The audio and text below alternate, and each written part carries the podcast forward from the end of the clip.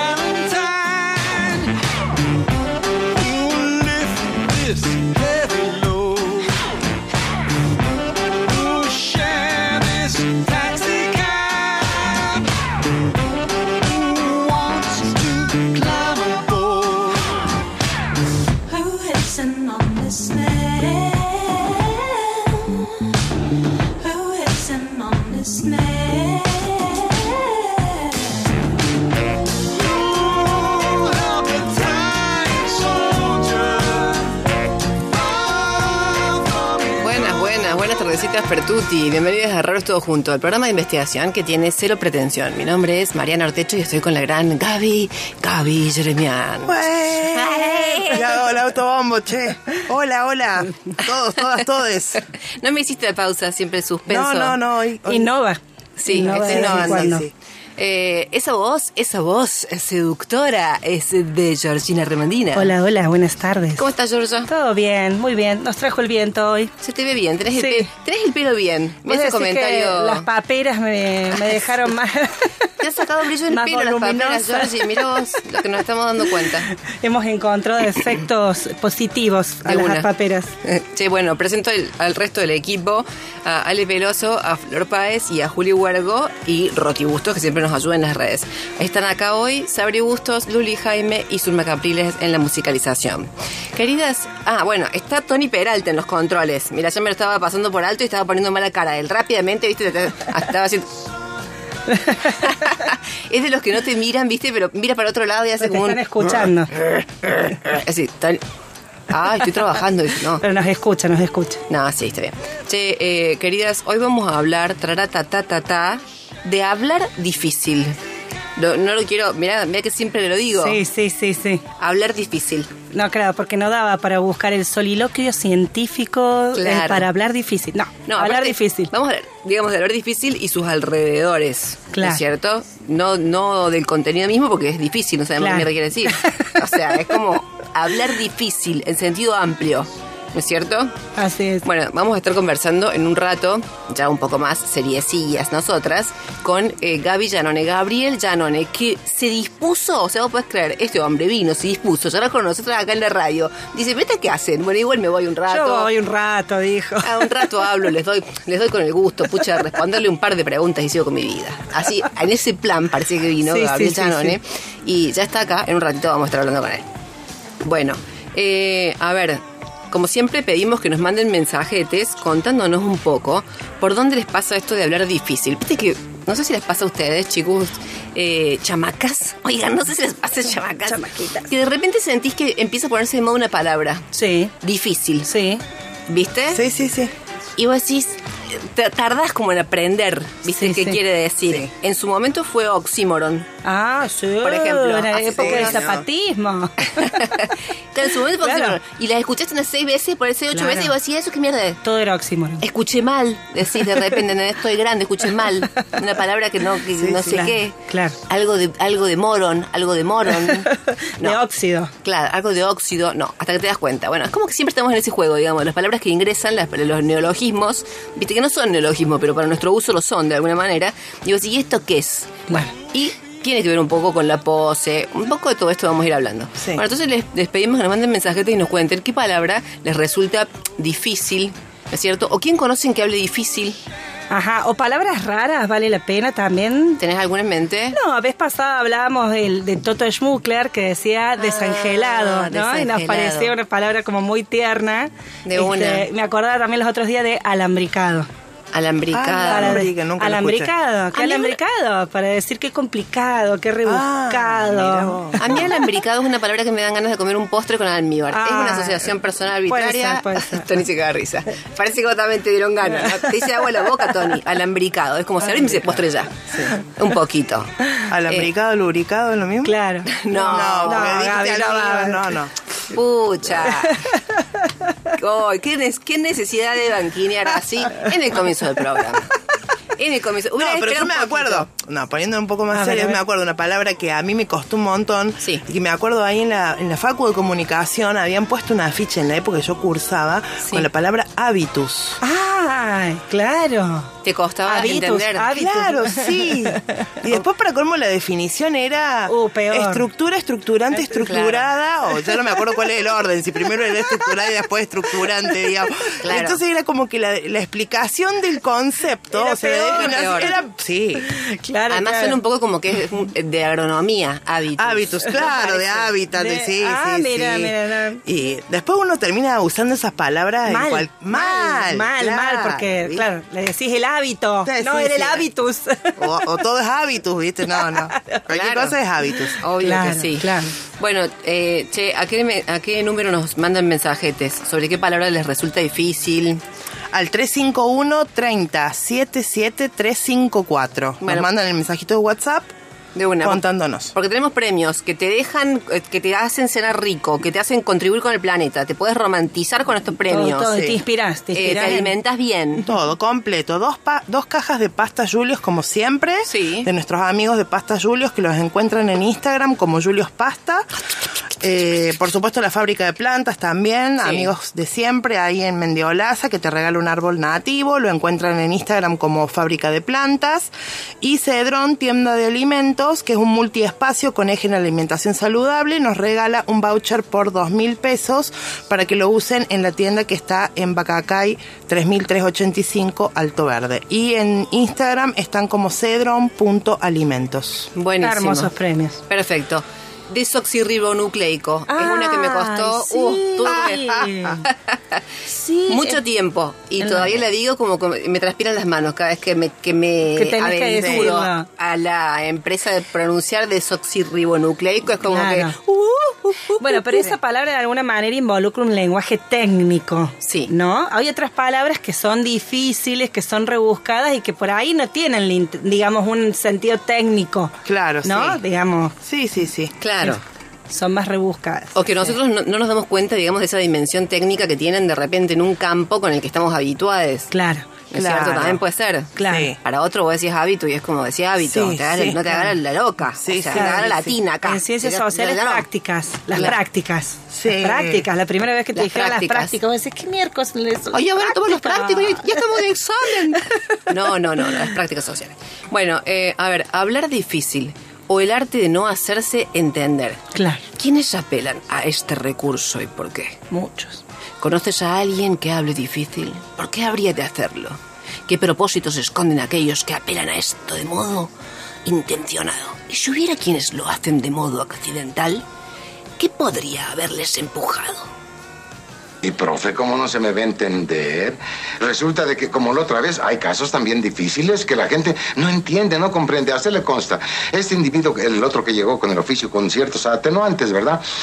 Si vamos a ver la cosa de, fondo, entonces vamos, eh, es un miedo eh, eh, controlable, pero en cierta responsabilidad del individuo, porque lo hizo al declarar, dice, hombre, muy bien. Hombre, profe, si usted está ahí, porque no me lo va a desnegar, entonces todavía se pone que dice, no, muy bien, dije, no, señor, como profesionista, yo tengo el deber y el derecho, conforme a la ley, el artículo 349 de la ley que dice, ¿por qué? ento-?" No, y me dice, no, porque, hombre, también no, si las cosas hay que hablarlas claras. No, yo, yo, yo sé lo, lo que quiero decir.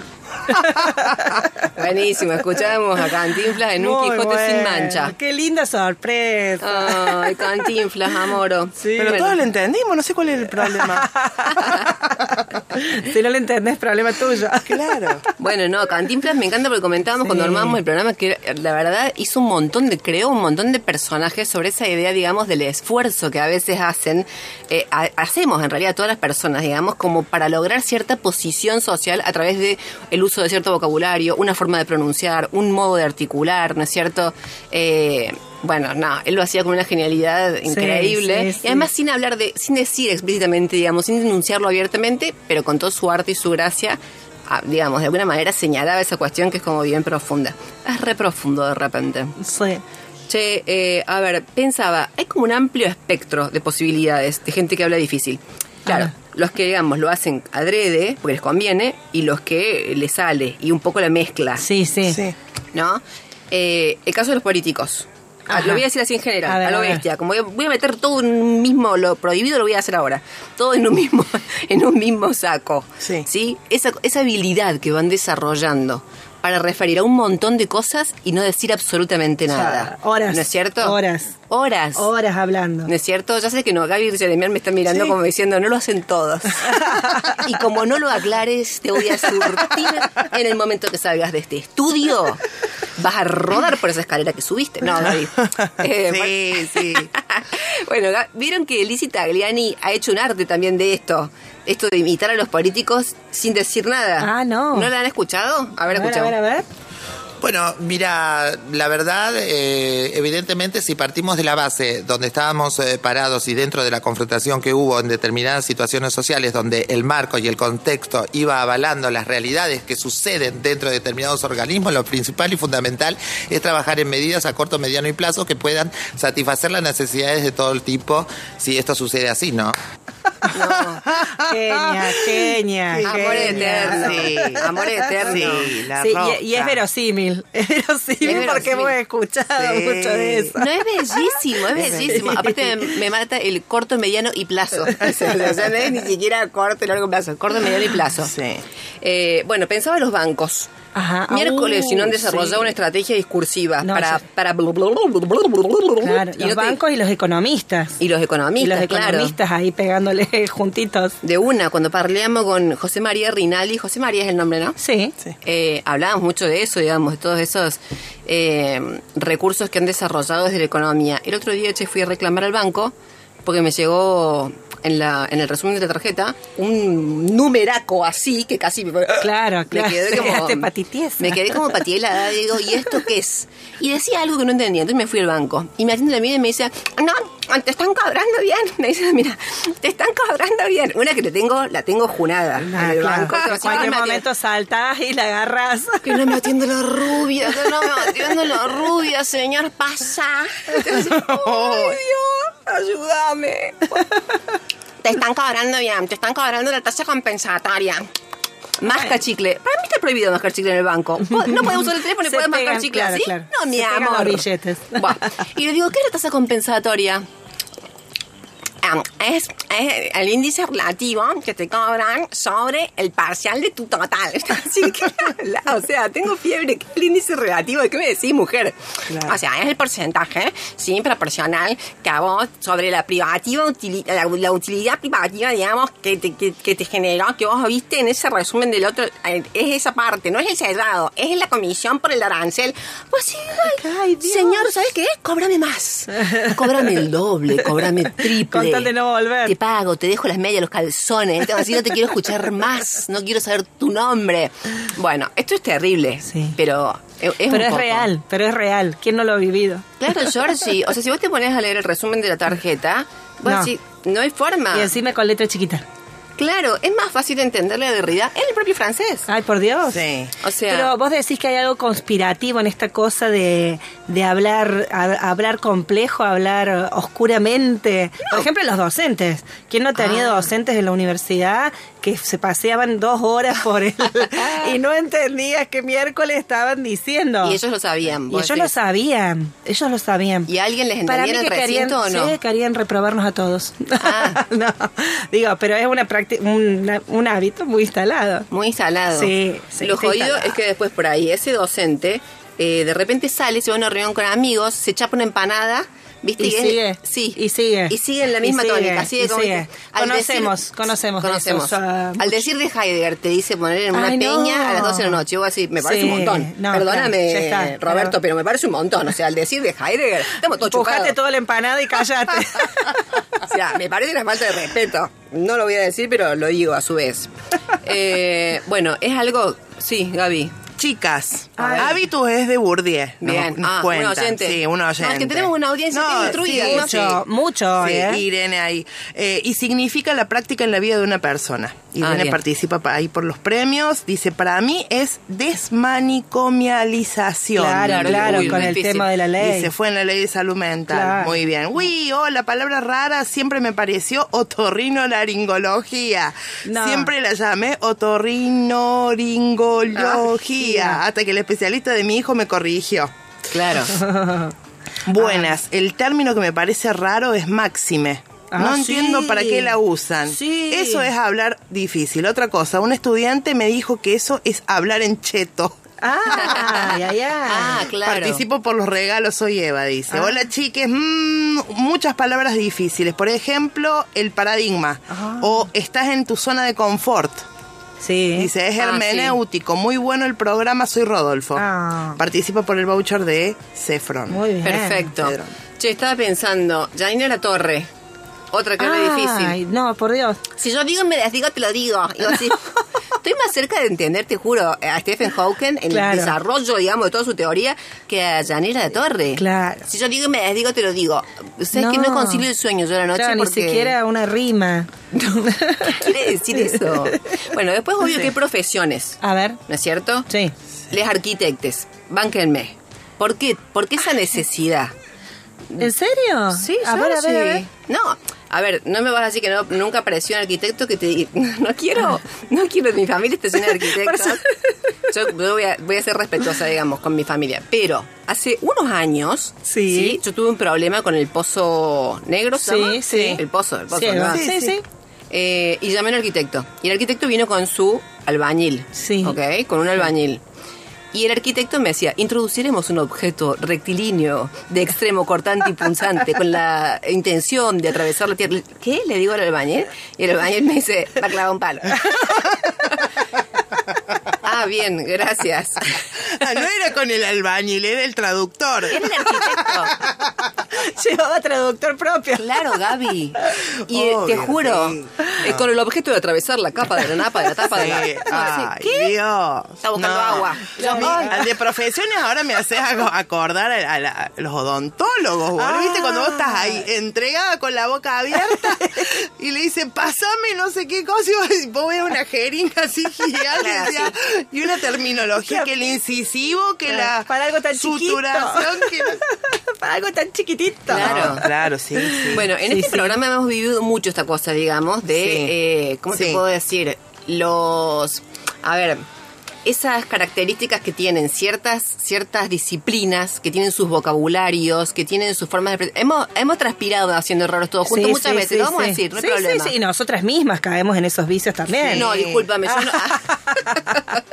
no, más vale, pero Sí, sí. es difícil porque, porque, a ver, uno muchas veces no le ha entendido. Sí, sí, sí. Yo le decía hoy a la Yor, eh, este, les cuento a todo el mundo, que cuando le entrevistamos a Santi Drueta, Sí. sí, que nos ayuda a entender un poco lo de criptomonedas, Así es. blockchain, y Blockchain. criptomonedas, que fue un programa, te digo, súper celebrado, nos felicitaron Sí, de todos sí, lados, sí, no nosotros, sino Sí, a él, a ¿no? él. obviamente. Por- Porque qué interesante ese hombre, qué bien que se expresa, y realmente sí, qué bien que se expresa y todo. Yo, yo confieso, le entendí el hola, ¿qué tal? ¿Cómo están, chicos? y ahí se te hizo tú, tú, No, te tú. juro, yo ahí entré a dar ocupado. Tú, tú, tú, tú, tú. Para peor, las dos guachas que estaban, que eras vos, Georgie, Y la flaca. era qué interesante, Santiago. Es que habíamos estudiado. Y yo era como, hecho- chao, amigas. Las quiero mucho. Las... Habíamos hecho los deberes, Sí, Mariana. usted- sí, vos sí, vos te venías con la. Vos te viniste con la. Los, Todo el los diccionario, el catálogo. Fue con Dora Barrancos también. Yo tenía Ah. miedo de la de esa entrevista, Entrevista, y con sí. razón tenía miedo. claro, porque también nos costó. Con los historiadores te pasa mucho, que tiran referencias, obviamente, digamos, de personas, de hechos, y vos quedás como... Transpirás. Bueno, pero por ahí tiene que ver con, con datos. Esos son datos, que no es Datos. lo mismo que Ah, sí, construir un discurso. Ok. ¿No? Digamos, complejo. Donde vos podés dar referencias al dato. Pero bueno, en el historiador nos pasa esto, que hay datos que no todos los manejamos. Y que- bueno, nos pasará con todas las disciplinas, la Sí, física, la química. Son, son los desafíos, precisamente, que también los diálogos entre disciplinas, digo yo, ¿no? Porque por ahí uno dice, bueno, esto es relativista. Lo decís en ciencias sociales, lo traes de las ciencias físicas, digamos, y hay todo como un, un supuesto detrás que uno no se, no se del tiempo de explicarlo, de Claro. decir qué quiere decir, ¿no? Entonces, bueno, digamos, también son como préstamos entre disciplinas que, que lo vuelven más complejo todavía. Así es.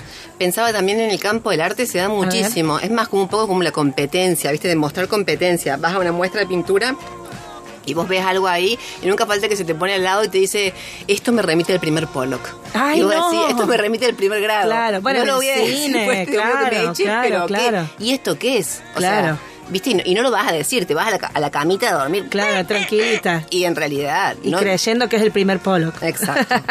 Luego pensaba, hay una estrategia que es bien interesante, una estrategia semiótica que es la de hacer uso de los signos de la perplejidad, que son esos signos que no se hacen entender del todo, que más bien es como que te dejan ahí como que... mm, que tiene que ver también con la seducción, yo creo. Ah. Sí, A ver, pero- contame eso porque Pero no, pero digo yo que lo- sucumbo ante esas cosas. A ver. Sí, sí, claro, claro, claro. No, pero yo, por ejemplo, estaba pensando en las puestas en escena. Cada tanto usan algunos signos de la perplejidad. Vos ves, todo, vos ves un todo, comprendes la escena, pero hay algo que de repente te deja como pensando, no lo terminas de decodificar. Ah. Y eso hace que, digamos, toda tu atención, toda tu capacidad interpretativa esté como bien orientada a eso que está puesto ahí. Bien. Alguien que en otro orden de cosas lo hace en la tele, ¿sabes quién es? ¿Quién? Jorge Asís. Ay, Dios, Mariana, no me asustes. Jorge Asís, ¿viste A que, ver. ¿viste que él cuando va al programa de Fantino, viste que él dice, dice cosas como por ejemplo, este, la doctora está esperando que desalojen los pasillos. Y vos decís, ¿qué querrá decir? Pasillo. ¿Qué hablan? ¿Qué pasillo? Fantino empieza a bruxar. Fantino empieza... Fantino- Porque él le pregunta una y otra vez y qué quiere decir, qué quiere decir. Ya, la, la, ve- la vez 12 no lo pregunta. Claro, claro. ¿Entendés? Este, el peronismo siempre ha tenido esa capacidad de esperar el esperanzado. ¿Lo qué? Bueno, ese hombre hace un Ay. muy buen uso de los signos de la perplejidad. Ay, Dios. Tira un discurso. Pero como que derrumba tus barreras, digamos, intelectuales, te deja ahí bollando en medio. Un poco sí, es como si te... Girando en falso. Sí, sí, Georgie. Sí, exactamente, exactamente. Ay, Bueno, por último, voy a decir otra vamos, cosa. vamos. Eh, a ver, ¿no coinciden en que también hay un hablar difícil en el nivel gestual? Que hay gente que es de, de gesto difícil de decodificar. Tony dice que sí, ¿Sí? conoce bastante. ¿Viste, Tony, que hay gente que tiene gestos como así, ¿viste? ¿Por qué? ¿Qué quiso decir? Tendría que haber una escuela gestual. Claro, que te está diciendo una cosa y con los ojos otra. Sí. Por ejemplo, las- eh, los psicoanalistas. Los psicoanalistas que además lo hacen adrede, porque el psicoanalista no te va a ir a decir, vos tacaracara caraca. Se, se va, se, va a apañar, como dicen, Sí. para comunicárselo a tu inconsciente. Entonces, usan mucho la cara. Ay, ay, ay. Mira, yo no voy a dar nombres. A ver, Díganme ¿qué si han ahí? tenido un psicólogo, psicólogo, psicólogo, que vos le estás contando algo y bosteza sin abrir la boca. sin abrir la boca. O sea, te hace como el... Terrible ofensa. Como que estira el hocico para arriba, para abajo. Sí. Y se le llenan.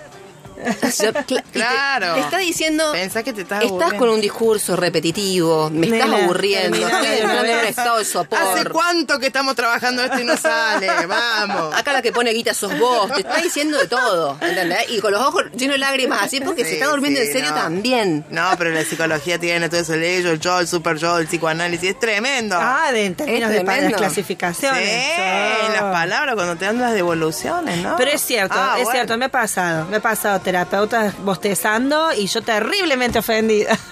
Claro, porque además, vos te esa, abrí la boca. Dale, abrí la boca. No pasa nada de última. Pero esa cosa. mm, Viste como el que no. No. Vos decís que están llevando tu inconsciente ahí a resolver algo en ese bostezo. Para mí de una, es como Tan- que te están diciendo, basta, ya está, lo dijiste 20 veces, o sea, o cambias. No hay palabra ya que te pueda dar. No hay, no ni hay. fácil ni difícil. No, esta mirada de desprecio debería de decírtelo todo.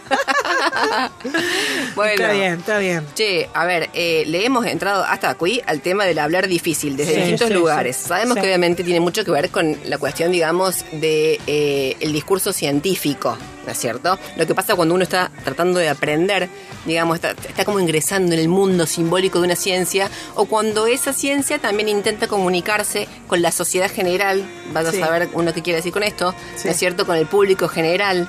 Aparecen todos estos a hablar difícil que también nos dan como un poco de, "Eh, ay, no sé si lo digo, No me animo. No me animo siento que estás hablando difícil. ¿No es cierto? Un poco de esta mezcla. Bueno, pero para hablar sí. No, digo, de todas formas estoy pensando en términos, por ejemplo, de docencia, cuando uno dice, bueno, ¿entendieron? Y no falta la manito ahí entre medio de la comisión que dice, profe, ¿puedes repetir tal cosa que no entendí? Y uno, y uno se siente fracasado. Se siente fracasado, claro. Sí, sí, sí, vos decís, bueno, ahora cómo se lo explico, Claro. ¿no? Porque ya usé ejemplo, ya lo dije de tal forma, yo, entonces, bueno, digamos, es un ejercicio que no es fácil. Totalmente, No George. fácil, Totalmente, así es. Che, bueno, eh, en un ratico vamos a estar hablando un poquitito más en serio con Gaby Janone sobre esta cuestión. Eh, quiero contarles, quiero contarles antes que nos vayamos a la tanda, que Sonámbulos Electro Rock, que es un grupo que la rompe, Ah, sí. Sí, sacó un nuevo tema que, eh, digo sonámbulo electro rock y estoy hablando de Nacho Eduardo Sampler, Claudio Bell y de DJ Christian. Bueno, aclaro, por si las moscatelis. Sacaron un nuevo material, ahí lo estamos escuchando. Quiero que eh, vayan a buscarles en Instagram como sonámbulo-1 y les den mucho amor. Que Les digan, eh, qué temazo, loco. ¡Wow! La rompen. Bueno, todo eso para decirle a esta gente que son amigues de Raros Todos Juntos. ¿Sí? Y que, eh, Y que bueno, está muy bueno lo que están haciendo. Sí, que está re bueno lo que están haciendo. Bueno, así que estén atentos porque van a estar tocando seguramente, van a sacar otro material. Les seguimos. Bueno, Tony, ¿qué hacemos? ¿Vamos a una tanda? Dale, escuchamos un poquito más sonámbulo y vamos a una tanda después de esto, querida. Desde distintas perspectivas, con diferentes tradiciones de conocimiento, con la voluntad de comprender, la necesidad de explicar, con la curiosidad y la pasión por abrirnos a nuevos mundos. Centro Científico Tecnológico CONICET Córdoba. 15 años articulando ciencia y tecnología. Raro es todo junto, porque la ciencia también tiene risas.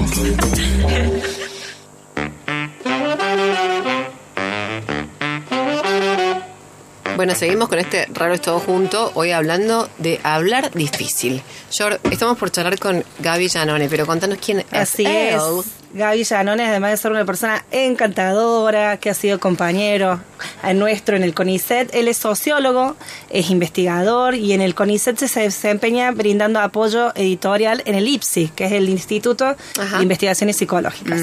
Y además, digamos, una de las, de las particularidades de Gaby es que eh, se ha especializado en la comunicación social de la ciencia, por eso hoy también lo invitamos a conversar un poquitito con nosotros sobre el tema este de hablar difícil. Gaby, ¿cómo andás?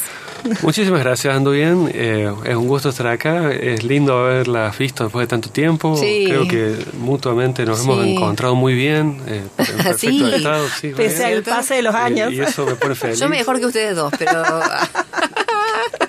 Eh, no, bueno. se, no se ve bien decir esto, no se, no No se sé, oye bien, Mirta, pero ya no lo sé. digo, ya lo digo. Bueno, me ha interesado mucho el tema eh, y me he reído mucho ahí detrás del vidrio. Este, Claro. Efectivamente, no solamente se habla difícil, sino también que, y creo que ustedes lo pueden comprender perfectamente, se escribe muy difícil. Sí, eh. Mucho más difícil de lo que podría escribirse, efectivamente. Y yo creo que el tema de hablar o escribir difícil eh, tiene que ver siempre como en qué espacio uno habla o con quién uno habla y en qué, en qué lugares lo hace. Entonces ahí es cuando se produce la dificultad en el hablar y sobre todo en el entender, que es donde se hace lo, Claro. difícil, lo difícil de hablar.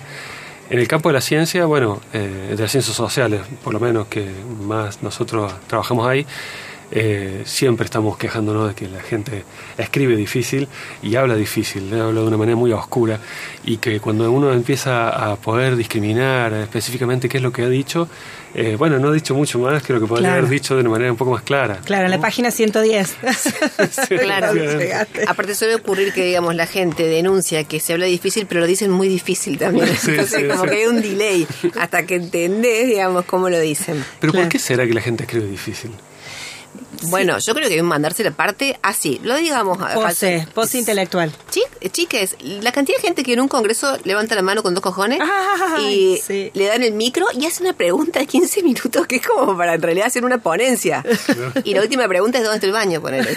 o sea, no seas tan guach, no seas Sí, tan guachiturro. sí, sí, sí. O sea, no puede ser. Hay, hay un poco de eso, digamos. Sí, sí, sí, aprendemos esas poses. De todas formas, vos, Gaby, decías recién que hay como un juego de interlocución, ¿no? Donde uno supone quién es es el interlocutor, que estamos dentro de como de este juego de intercambiar eh, capitales, ¿no? Este diría Bourdieu, le voy a explicar ahora para no caer en los vicios de siempre, pero digamos, justamente habíamos estado hablando antes eh, en, la, en la preproducción del programa de este libro de qué quiere qué, qué, eh, qué quiere decir hablar. ¿No? O lo que supone, qué significa hablar o lo que supone hablar según las traducciones, este, en donde, bueno, de, alguna manera él trae a colación esta idea, ¿no? De que estamos como en un campo de juego intercambiando saberes, pero no solamente, digamos, en términos de hablar formalmente o correctamente la lengua, sino de poner a jugar ahí reglas de legitimación, de quién tiene la autoridad, la experticia, ¿no? Para, para decir qué. Entonces, bueno, ahí es donde me parece que entramos todos como en ese juego un poco perverso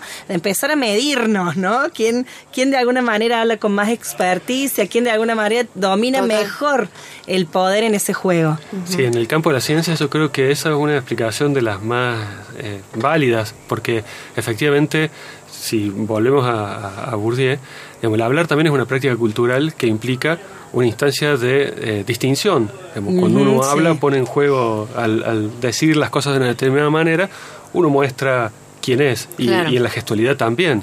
Y hay ahí violencia simbólica y hay y hay una, una práctica de separación de quién es el que está escuchando y quién es el que está hablando.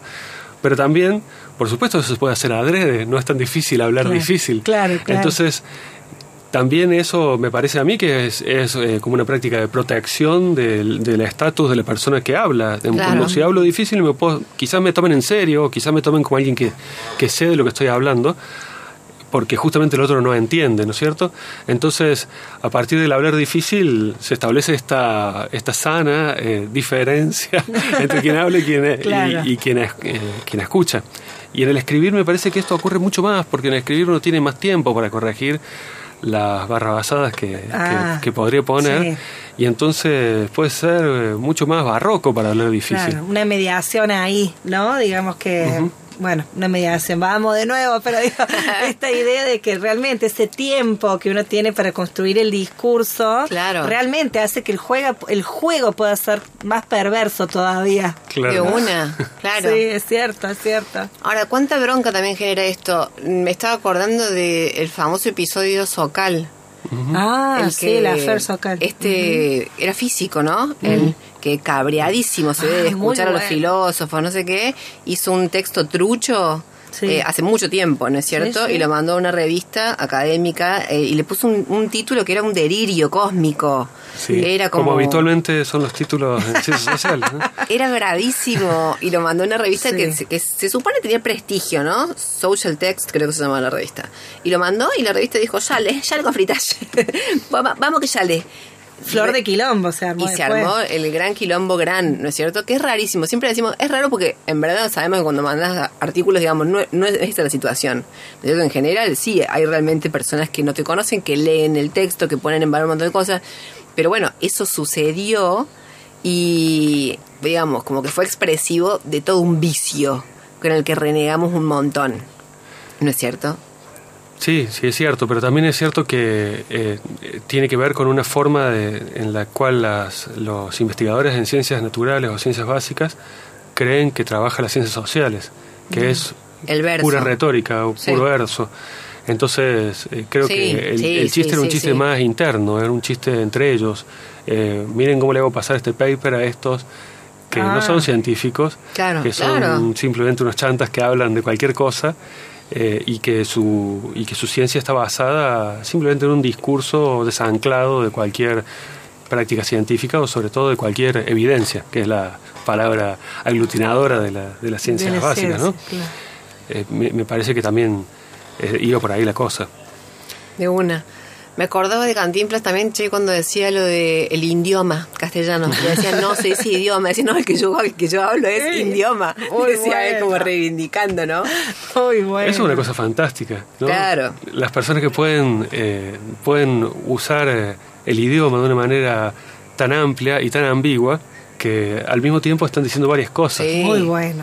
Sí, sí, sí, sí. En ese sentido, vos sabés que queríamos preguntarte si existirían, digamos, en un sentido quizás como digamos, haciendo un ejercicio de imaginación, ¿no? Vos que has trabajado y que trabajas en el campo del editorial, eh, digamos, géneros o formas más amigables para comunicar saberes en general, digamos. ¿Existirían algunos géneros discursivos que sean, que vos consideres son más amigables o ciertos, ciertas formas de hacer y de escribir que decís, che, está bueno ejercitar esto? Como pienso específicamente, por ejemplo, en la forma del ensayo. Que el ensayo siempre, digamos, también ha sido visto como un género dentro del campo científico como muy eh, digamos, eh, vilipendiado de alguna manera, no sé, digamos, pero sin embargo en el campo de la literatura, de la filosofía, bueno, digamos, el ensayo, eh, digamos, es más valorado. Entonces, digo, Ay, qué bueno que no dijo vilipendiado de vuelta. No, no. Viste que yo te dije que son vicios, son vicios. los tenemos ahí como encajando en los sí, huesos. No, yo los dedos se me van para googlear, pero no quiero hacer ruido con el teclado. Pero bueno, digo, estoy pensando en esta idea. Si vos pensás que habría o es posible imaginar formas más amigables con las cuales podamos comunicar, eh, claro. digamos, saberes, ¿no? Dentro del ejercicio eh, editorial, supongo que, que es lo que a vos te toca, eh, si pensaste o alguna vez imaginaste algo opciones, digamos, ¿no? Bueno, yo he imaginado esa opción. Eh, a mí me parece que el ensayo efectivamente es un formato muy interesante como para desarrollarlo y habitualmente quienes escriben ensayo escriben mejor. Esto que Ah, digo es una cosa sí, muy, sí. muy general porque escribir mejor es una cosa difícil de definir en ese sentido, pero pero creo que el, el- el formato de paper académico que ha hegemonizado las ciencias, eh, que proviene de las ciencias naturales, pero que ha hegemonizado todas las ciencias y cada vez es más importante, lleva a escribir de una manera eh, siempre igual, un poco eh, burocrática, eh, con una estructura muy, muy básica, muy simple, porque eh, en otras disciplinas académicas quizás el momento de la escritura no es un momento creativo, sino que es simplemente, o, o así se concibe, yo creo que no lo es así, se concibe simplemente como una traducción de la investigación hacia la comunicación. Hay simplemente una traducción que no tiene mucho ruido, es traducir. De hecho, como un registro objetivo, como si pudiera ser un registro objetivo. eh, Exactamente, y, y de hecho eso se puede ver en la cantidad de autores que hay en unas y otras disciplinas, ¿no? Porque Sí. en las ciencias naturales Claro. por ahí ponen como autor Yes. a quien de- los estudios de ensayo, porque el, el artículo en sí mismo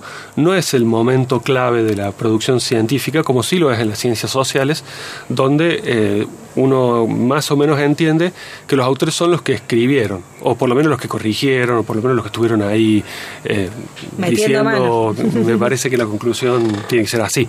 Eh, en las otras disciplinas no es así. Pero volviendo al tema del ensayo, a mí me parece eh, muy interesante rescatarlo porque efectivamente la- las ciencias sociales o lo que, si, si no lo queremos llamar así, el pensamiento social en América Latina siempre estuvo basado en esa lógica de escribir y de la, de la argumentación a partir de, de una forma un poco más desestructurada que es eh, el ensayo. También las reseñas, eh, las reseñas académicas me parecen bien interesantes. Pero más allá de eso, yo creo que se puede escribir mejor. Desde cualquier formato se puede escribir mejor. Eh, y, no tiene que ver solamente con escribir para otros públicos, ¿no es cierto? Que ahí podríamos pensar en el, en el campo de la comunicación de la ciencia, donde el público es el es el lo que cambia uno está pensando en un público no experto entonces eh, quizás uno no usa ciertas palabras como hábitus porque no todos van a entender qué significa eso hay que entender hay que hay que estar atento a, las tradiciones de ciertos conceptos cuando uno es un, un experto cuando uno se se dirige a público experto. En la comunicación de la ciencia eso no es así. Pero dentro de la, de la ciencia mainstream, eh, de ciencias sociales, eh, también se puede escribir mejor. Yo, yo eh, cuando los escuchaba antes y me reía mucho sobre las cosas que estaban diciendo, porque además lo, lo, lo veo, lo, lo, escucho y lo leo todo el tiempo, me, a mí me parece que efectivamente hay gente que habla difícil, pero a mí lo que más me jode realmente es la gente que habla, que escribe, no que habla, que Ajá. escribe de manera imprecisa. Eh, porque en todo caso, a mí me parece que hay una gran, eh, una gran disponibilidad de palabras, de términos que son precisos para ocupar eh, para lo que uno quiere decir. No hace falta inventar un nuevo idioma cuando uno quiere decir lo que quiere decir, pero usan estos estos términos que, que significan todo al mismo tiempo, como lógica, proceso, desarrollo, ámbito, Ah, contexto. uh. Y, y sobre todo que confían mucho en el sentido que le va a poner el lector o, el- Mm, o- o quien escucha. Sí. Eh, cu- cuando se habla es, es habitual que quien habla eh, deje los tres puntos puestos, ¿no es cierto? Dice, Claro. O dice no, y el otro tiene que decir, claro, claro. eh, porque eso que falta, que el otro no Lo explica, completa, uno lo- lo tiene claro. que completar. Claro. Con buena suerte el otro lo completa bien. Pero, Claro, porque aparte, detrás de eso, digamos, el problema está que ar- eh, nos vamos habituando a articular pensamiento con cas- casi tres, cinco términos. Sí, sí. O sea, si a un cientista social le prohibís expresar una idea, o sea, o le pedís que exprese una idea sin usar discurso, práctica, suponte proceso, es Ya como...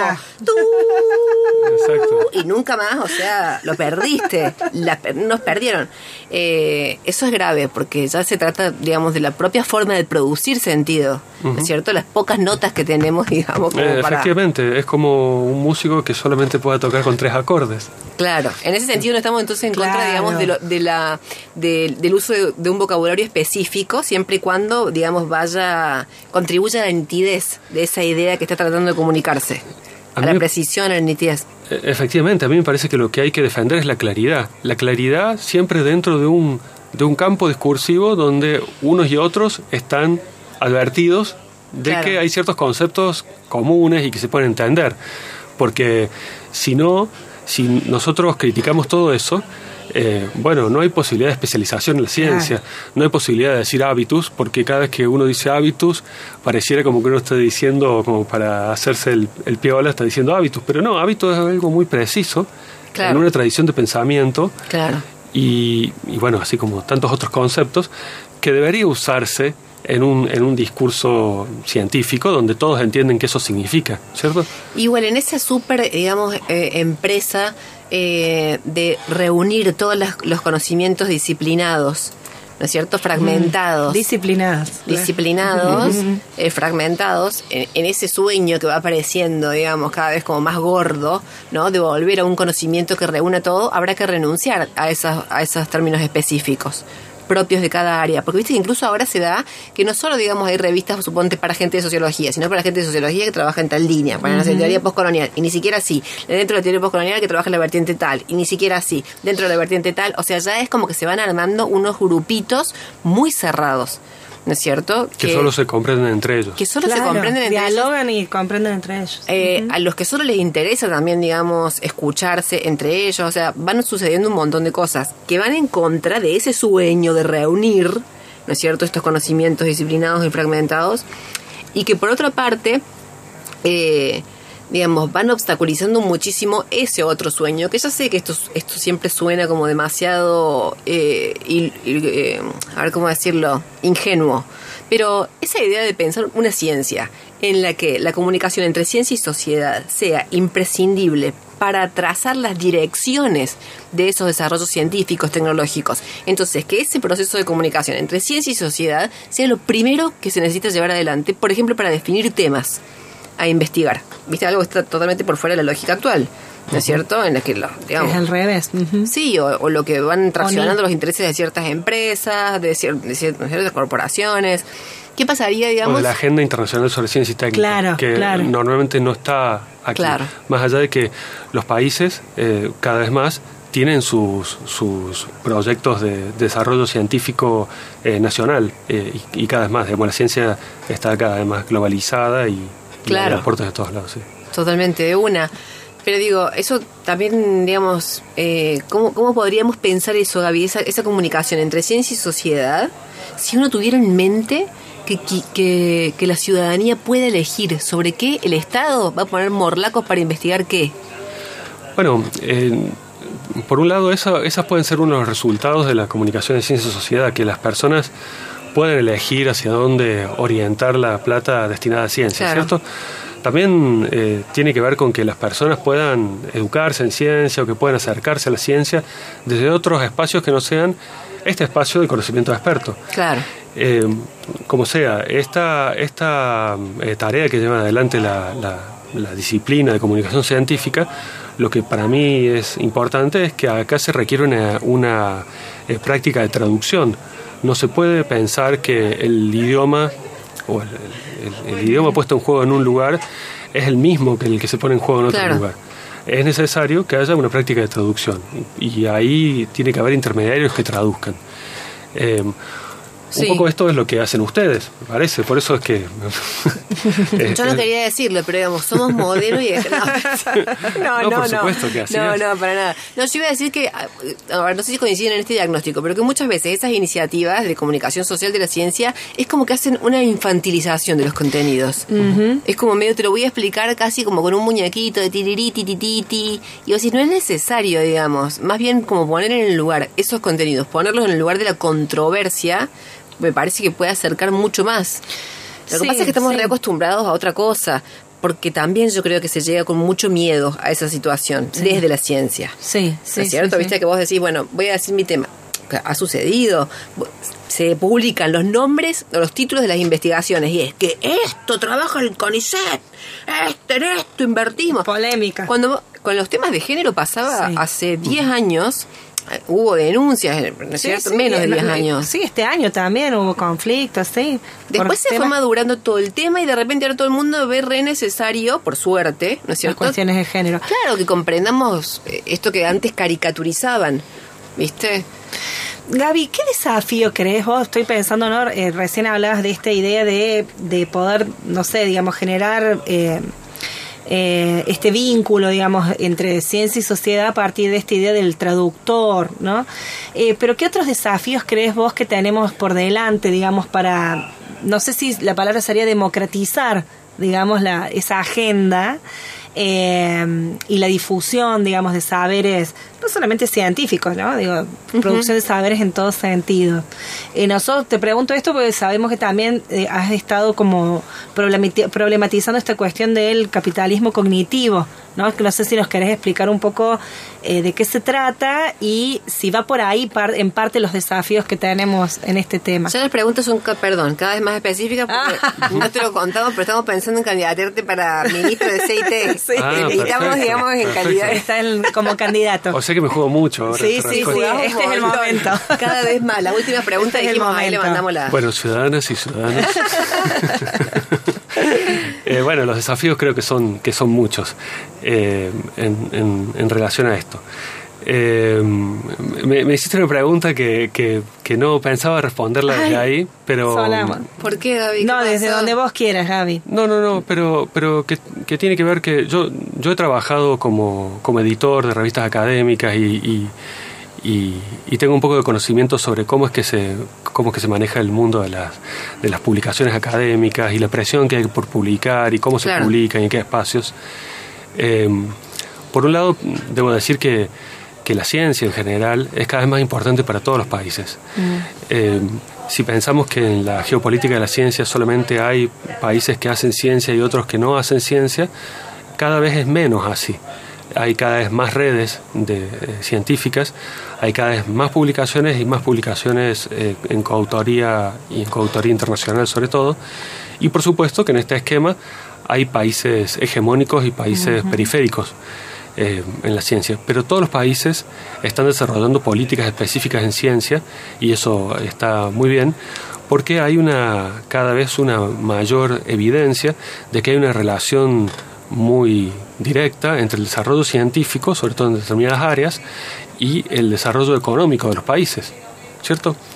Entonces, eh, no necesariamente ese es el único destino que podría tener la ciencia, eh, pero, pero efectivamente las políticas de ciencia están muy este, atentas al, al, impacto que puede tener la ciencia en el desarrollo económico y en el desarrollo en general de las sociedades.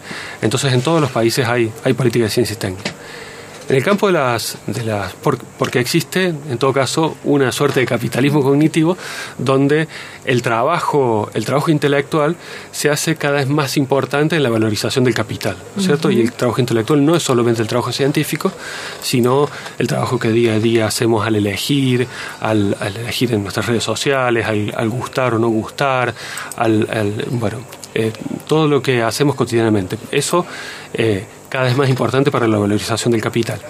Pero, pero por otro lado, en el campo de las publicaciones, que es lo que, lo que conozco un poco más, hay eh, una cada vez una mayor importancia por publicar. Eh, ustedes eh, que trabajan en ciencia lo conocen, están cada vez más presionadas por hacerlo. Y, y las publicaciones que se acumulan, cada vez vale más publicar, eh, son, no son tan leídas, porque en realidad hay, hay pocos lectores para las publicaciones Claro, que hay, claro. porque en realidad lo que importa es el valor que esa publicación puede adquirir en otros espacios, cómo esa publicación se puede homologar Claro. en, en un currículum académico, en los antecedentes de un, de un doctorado, de una universidad, de un país. Claro, etc. claro. Entonces uno está cada vez más presionado a publicar y a publicar en determinados espacios. Este publicar en determinados espacios que va generando una, una cadena sucesiva de homologaciones de, la- de la ciencia a partir de las publicaciones, quién publica, la revista que lo evalúa y que, que acepta la- el artículo o no, eh, luego los, las instancias que evalúan esa revista, que son estos eh, Sí. índices, eh, índices internacionales, eh, a veces es muy difícil entrar en esos índices, por lo tanto esos, esos índices darían una marca de calidad a la revista y de manera sucesiva al artículo publicado ahí y de manera sucesiva a la carrera de la persona que ha hecho eso. Luego también se traduce en la ciencia de los países y en los rankings, que hay países que están más atentos a esos rankings que otros. La cuestión es que en toda esta cadena eh, hay, una, hay una cuestión en que los países que están en la periferia del sistema científico difícilmente pueden discutir, que es que Claro. hay una, eh, voy a decir una palabra rara, Sí. una, una lengua franca que- en la ciencia, que empieza a ver cada vez más Googleando, googleando, googleando. eh, el, el- el inglés, donde el- en las revistas que están en estos principales índices, Claro. el 95% de las revistas están publicadas en inglés, son de ciencias Claro. básicas y naturales, eh, son de algunos países en, en particular. No es que los investigadores de los países del tercer mundo no publiquen, publiquen siempre, publican siempre en colaboración con esos lugares, pero lo que pasa es que los temas de los países del tercer mundo no son, tan, no son prioritarios al mismo nivel que los otros. Claro. Son prioritarios los temas que se hacen prioritarios mutuamente en determi- determinados temas. Por ejemplo, acá quizás la biotecnología en Argentina o ciertas cuestiones que Sí. donde Argentina puede aportar ciertas cosas. Pero publicar una investigación que quizás tenga una relevancia nacional en un espacio extranjero donde nadie conoce claro. eh, nada de lo que se está ahí poniendo Claro. en juego y por otra parte a nadie le importa lo que ahí se está poniendo en juego, salvo quizás teórico, metodológicamente, eh, y además publicarlo en un idioma diferente al español, hace que la ciencia no tenga las contrapartes eh, de la lectura que uno quisiera que, que tenga. Claro, claro. Cae en Entonces- saco roto de alguna manera ese artículo. Sí, entonces eso va haciendo que uno se sienta cada vez más eh, extrañado en relación a lo que uno hace. Uno hace cosas para quién y para quiénes. Entonces, en esa gran distancia entre los productos de la ciencia y lo que uno le gustaría hacer, adquiere la ansiedad por la comunicación eh, pública de la ciencia, me parece Claro. como más importante. Claro, que claro. esto llegue a quien uno quiere que llegue. Claro, claro. Bueno, y a su vez eso se relaciona con un montón de otros temas que no nos entran ahora, pero que estamos ver. Que queremos que como entren en algún momento. ¿Cómo te van empujando todo esto, digamos, a esa dinámica de la reproducción, ¿no es cierto? Ya, es- ya se ha vuelto como un poco la casa de los ecos, también te digo, algunas cosas, ¿no? O sea, es un paper, es un espejo del otro paper, el otro paper, del otro, ni te digo. Bueno, che, ya se nos acabó el tiempo. Le hiciste la pregunta difícil al último Sí, momento. a último momento, me quieren matar ahora. Fue como- sí. Bueno, Georgie, vamos a decir el ganador. Tenemos ganadora, Evangelina 300, nos vamos a comunicar con ella. Bueno, perfecto. Tup, tup, tup. Ahí nos pasó la hora, nos eh, tenemos que despedir. Gaby Llanone, muchísimas gracias. Muchas gracias. Por responder estas preguntas tan rápidamente. Georgie Remondino, muchas gracias. Muchas Tony Peralta. Capanga. Gracias. Nos encontramos el próximo sábado en Raro Todo Junto a las 19 horas. Adiós. Desde la observación de lo pequeño hasta la contemplación de los cielos, con la vocación de reconocer nuestros conocimientos silenciados, con el compromiso de abrir la labor científica a la sociedad. Centro Científico Tecnológico CONICET Córdoba, 15 años articulando ciencia y tecnología.